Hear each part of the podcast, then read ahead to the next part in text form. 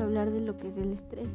Para empezar, el estrés es un sentimiento de tensión física o emocional que puede prevenir de cualquier situación o pensamiento que nos haga sentir frustrados o nerviosos.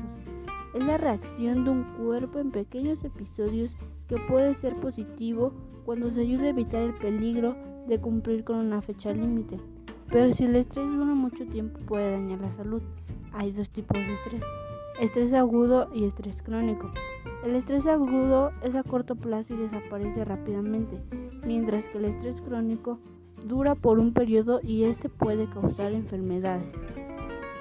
Y eh, bueno, el estrés, estos dos tipos de estrés se pueden curar de una manera muy sencilla, como por ejemplo dando abrazos, hacer ejercicio y sentir el cariño de